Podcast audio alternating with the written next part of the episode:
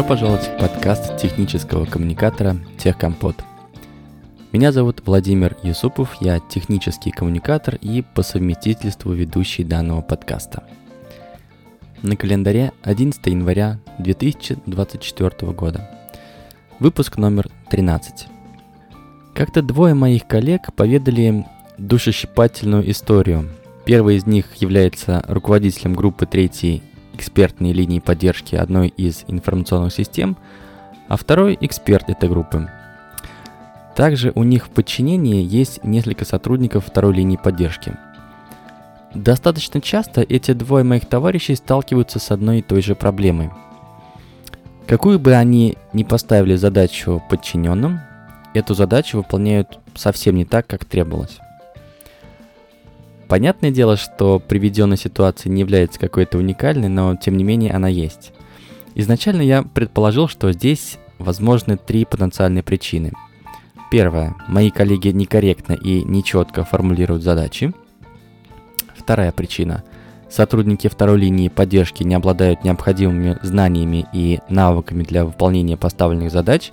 И третья причина – это пересечение предыдущих двух. Сразу же прокомментирую каждую из этих возможных причин. Относительно первой потенциальной причины скажу следующее. Я знаю этих двух своих коллег уже много лет.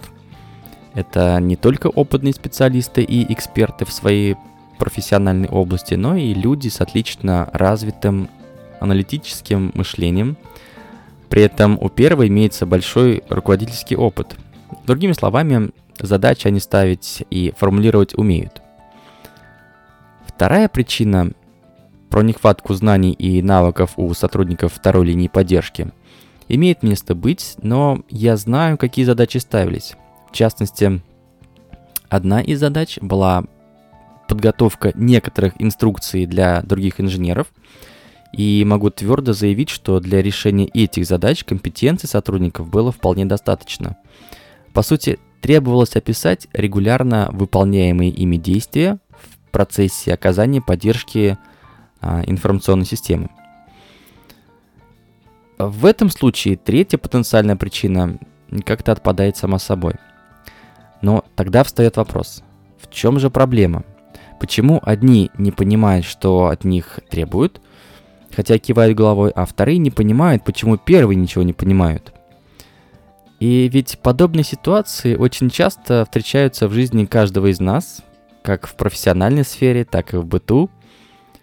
Почему меня не понимают? Как объяснять так, чтобы меня понимали? Сегодня немного порассуждаю на эту тему и постараюсь найти ответ, ответы на поставленные вопросы.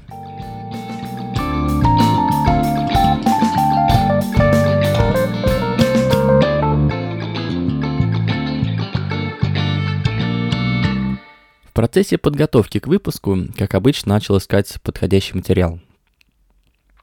Первым шагом в этом поиске была домашняя библиотечка. Сдул пыль с книжных полок, снял несколько слоев паутины и достал одну книгу, которая, судя по названию, должна была мне хоть как-то помочь в моих изысканиях. Купил я ее очень давно, лет 7-8 тому назад – но как-то все не удавалось ее изучить. Видимо, она просто ждала своего часа. Книга не самая свежая, но, по моему мнению, актуальности до сих пор не потеряла. А, итак, книга называется «Искусство объяснять. Как сделать так, чтобы вас понимали с полуслова». Автор Ли Лефевер, основатель и главный специалист компании Common Craft, которая специализируется на создании объясняющих видеороликов – Автор утверждает, что объяснение – это важный коммуникативный навык, который значительно облегчает нашу жизнь, как личную, так и профессиональную. И я здесь с ним полностью согласен. Если вы обладаете этим навыком, навыком объяснения, то без проблем можете донести свои идеи и мысли до ваших собеседников, будь то члены вашей семьи или друзья, руководитель или коллеги, или же пользователи ваших продуктов через различные каналы связи. Например, документацию или какие-то средства, другие средства обучения. Книга состоит из трех частей. Первая часть – план, вторая часть – упаковка, третья часть – представление или презентация. В первой части автор отвечает на следующие вопросы. Что такое объяснение? Что делает объяснение успешным? Почему объяснения бывают неуспешными? Во второй части Ли рассматривает объяснение как упаковку идеи, а также рассматривает элементы этой упаковки. И в третьей части автор исследует различные средства передачи информации, которые придают объяснению ту самую необходимую силу, которая помогает целевой аудитории правильно понять это объяснение. Концепция книги, на мой взгляд, строится на следующем утверждении. Цитата. «Сначала покажите лес, а потом деревья». Конец цитаты. Это означает, что объяснение следует выстраивать по следующей схеме. Сначала отвечайте на потенциальный вопрос «Зачем?», чтобы дать общее понимание, то есть увидеть лес. А затем на вопрос «Как?», постепенно погружаясь в детали, то есть увидеть отдельно взятые деревья. Не буду пересказывать всю книгу и спойлерить для тех, кто захочет с ней ознакомиться лично. Остановлюсь лишь немного на тех моментах, которые мне больше всего запомнились и понравились. Итак, раз уж книга про объяснение, то для начала разберемся с этим термином, точнее с тем, что он означает. Ли в своей книге приводит несколько вариантов определений объяснения – Начинает он с официального определения из популярного английского толкового словаря от э, американского издательства Merriam-Webster, а затем ссылается на версию Википедии и в итоге делает свое обобщенное определение. Но мне оно показалось немного мудренным.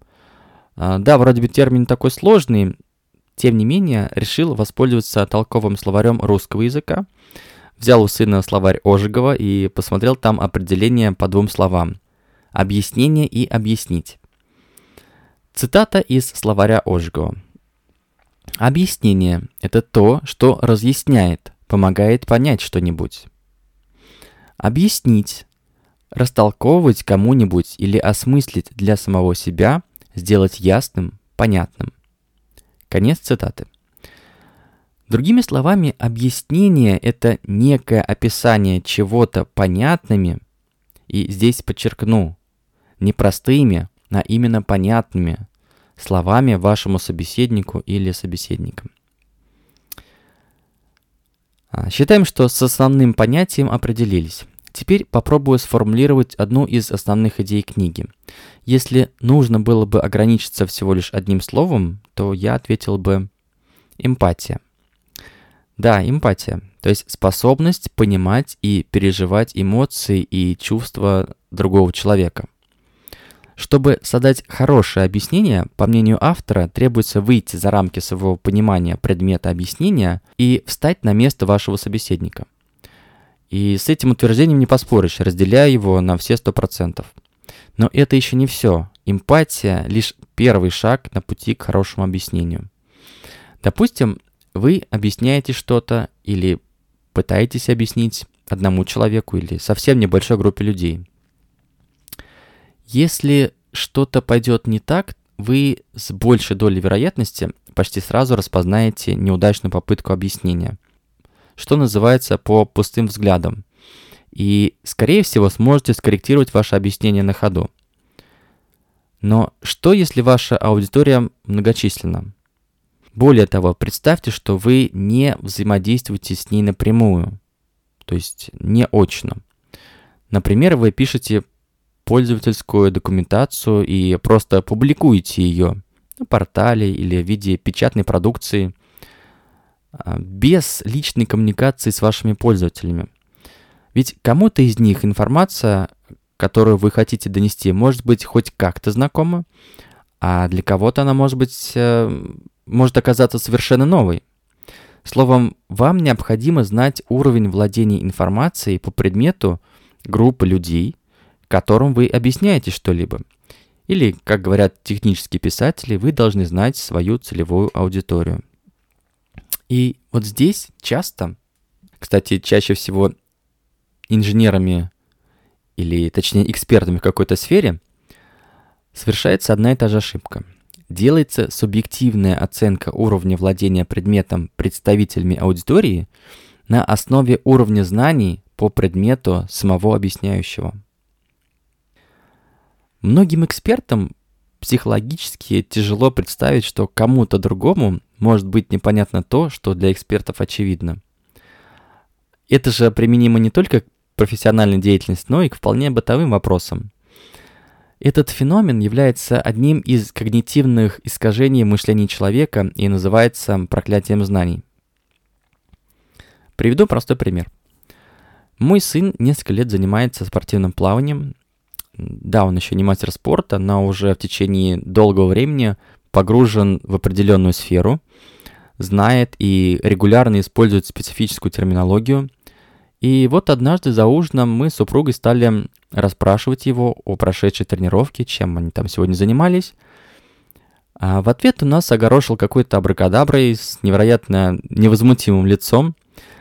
При этом сын говорил не на английском, не на китайском, а на прекрасном русском языке. Мы с супругой переглянулись, стали переспрашивать его. Сын же с недоумением смотрел на нас, он был в полной уверенности, что рассказал все понятно и ответил на, на все наши вопросы. И тут я сразу же сообразил, в чем дело, и рассказал сыну о феномене проклятия знаний. Выслушав, он улыбнулся и попытался с помощью наводящих вопросов повторить свой рассказ, но с более подходящими словами. В этом примере мы можем представить моего сына в роли эксперта в какой-то деятельности – Экспертам, повторю, а, чаще всего этим все-таки грешат инженеры, которые прекрасно знают предмет, трудно представить, что кто-то его попросту может не знать. Они изначально прокляты за то, что слишком много знают и обречены на непонимание в большинстве случаев в попытке объяснить что-либо доступно человеку не из их круга. Получается, что второй шаг на пути к хорошему объяснению – знать уровень владения информацией по предмету у целевой аудитории и осознавать, что этот уровень всегда, всегда ниже, чем у вас. Продолжу пример со своим сыном. Да, во время беседы за ужином мы с супругой расслышали и знали все слова, которые он нам сказал. Но мы не понимали значения большинства слов в контексте речи по специфической теме. Мы не поняли значения некоторых терминов, а также профессионального жаргона. И это все при том, что мы родители пловца и как-то все-таки погружены, что называется, в тему. Э, попробуйте понять суть двух фраз э, из ответа моего сына. Цитата. «Сначала было 10 четвертаков на ногах, потом мы откупались». Конец цитаты. Можете поставить на паузу и решить шараду. Ну, в общем, речь шла о том, что сначала ребята проплыли 10 раз, или 10 бассейнов, как еще говорят пловцы, по 25 метров, по технике только с помощью ног, а руки при этом держали вдоль тела или прямо перед собой. А в конце тренировки они просто несколько раз проплыли в свободной форме, без упражнений в качестве заминки. Как вы видите, слова, которые мы используем в объяснении, играют не самую последнюю роль. Не зря в определении объяснения я подчеркивал, что слова должны быть понятными. Но тут опять нужна оговорка, они также должны быть понятными еще и в контексте. Об этом Ли также неоднократно говорит в своей книге. Объяснение не будет понятным, если вы не сможете перевести с профессионального, или, как часто говорят, э, с птичьего языка на язык вашей целевой аудитории. Эта проблема напрямую исходит все от того же проклятия знаний. Итак, третий шаг к понятному объяснению – представлять информацию целевой аудитории понятными словами, понятным языком. Таким образом, на пути к понятному объяснению вам нужно сделать всего три простых шага. Первый – уметь поставить себя на место вашей целевой аудитории. Второй Осознавать, что уровень владения информацией по предмету у целевой аудитории всегда ниже, чем у вас. Третий – представлять информацию понятными целевой аудитории словами. Также отмечу один интересный для меня момент в книге. В своей книге Ли приводит историю, когда в 70-х годах прошлого века команда кинематографистов работала над идеей фильма, в котором одним из главных персонажей должен был быть грозный инопланетянин. Как и большинство других кинематографистов, этой группе требовался способ заинтересовать студию. Замечу, что в то время на экраны вышел фильм «Челюсти» Спилберга. Этот фильм стал настоящим хитом, его посмотрели миллионы зрителей. И держим это в голове – так вот, включив всего одно слово в свое объяснение, кинематографистам удалось продать свою идею. В результате Ридли Скотт снял небезызвестный фильм «Чужой», главной роли Сигурни Уивер. Фильм получил премию «Оскар» и собрал более 100 миллионов долларов э, по всему миру. Но это не относится напрямую к сегодняшней теме. Интересно здесь другое. Объяснение, которое использовали кинематографисты. Начало их объяснения состояло всего из трех слов. Челюсти в космосе. Кинематографисты смогли связать свою идею с тем, с чем их аудитория уже была знакома. Показав эту историю в своей книге, Ли проиллюстрировал, что создание связей – один из наиболее важных элементов объяснения. Также он добавляет, что Аналогии – это один из видов связей, и использование аналогии в объяснениях является ключом к облегчению понимания идей. Аналогии сами по себе уже объясняют. Приведу, кстати, небольшой пример из своего опыта. Иногда родственники или друзья не из IT интересуются, чем я занимаюсь. Обычно диалог выглядит так. «Вова, ты чем занимаешься?» «Я... я сапер», Часто по привычке отвечаю я и, и вижу круглые глаза. Понимая, что оплошал с ответом, продолжаю объяснение. То есть я не специалист по обезвреживанию мин или различных взрывчатых веществ. Сапер — это такое производное слово от названия программного обеспечения. Ну или просто программы, смотря кто спрашивает.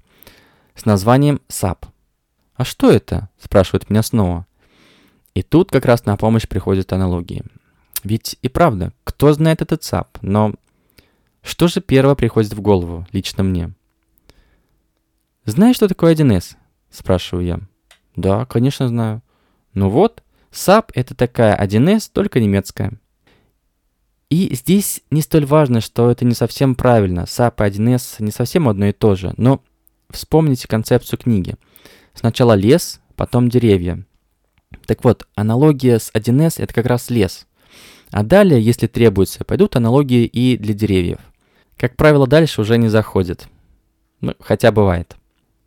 Что же, путь к понятному объяснению не такой уж и тернистый и состоит всего лишь из трех простых шагов. Если вы, а, как и мои коллеги, испытываете трудности с объяснениями, то хотя бы ради любопытства в следующий раз сформулируйте вашу мысль с учетом представленной в сегодняшнем выпуске информации. А лучше начните с книги искусство объяснять, как сделать так, чтобы вас понимали с полуслова Ли Лефевера. Уверен, что почерпнете для себя что-то интересное и полезное. Да, кстати, возвращаясь к истории двух моих товарищей. Велика вероятность, что они просто стали жертвами проклятия знаний. Коллеги, знаю, вы меня сейчас слушаете. Зайду к вам на днях, разберемся с вашей проблемой.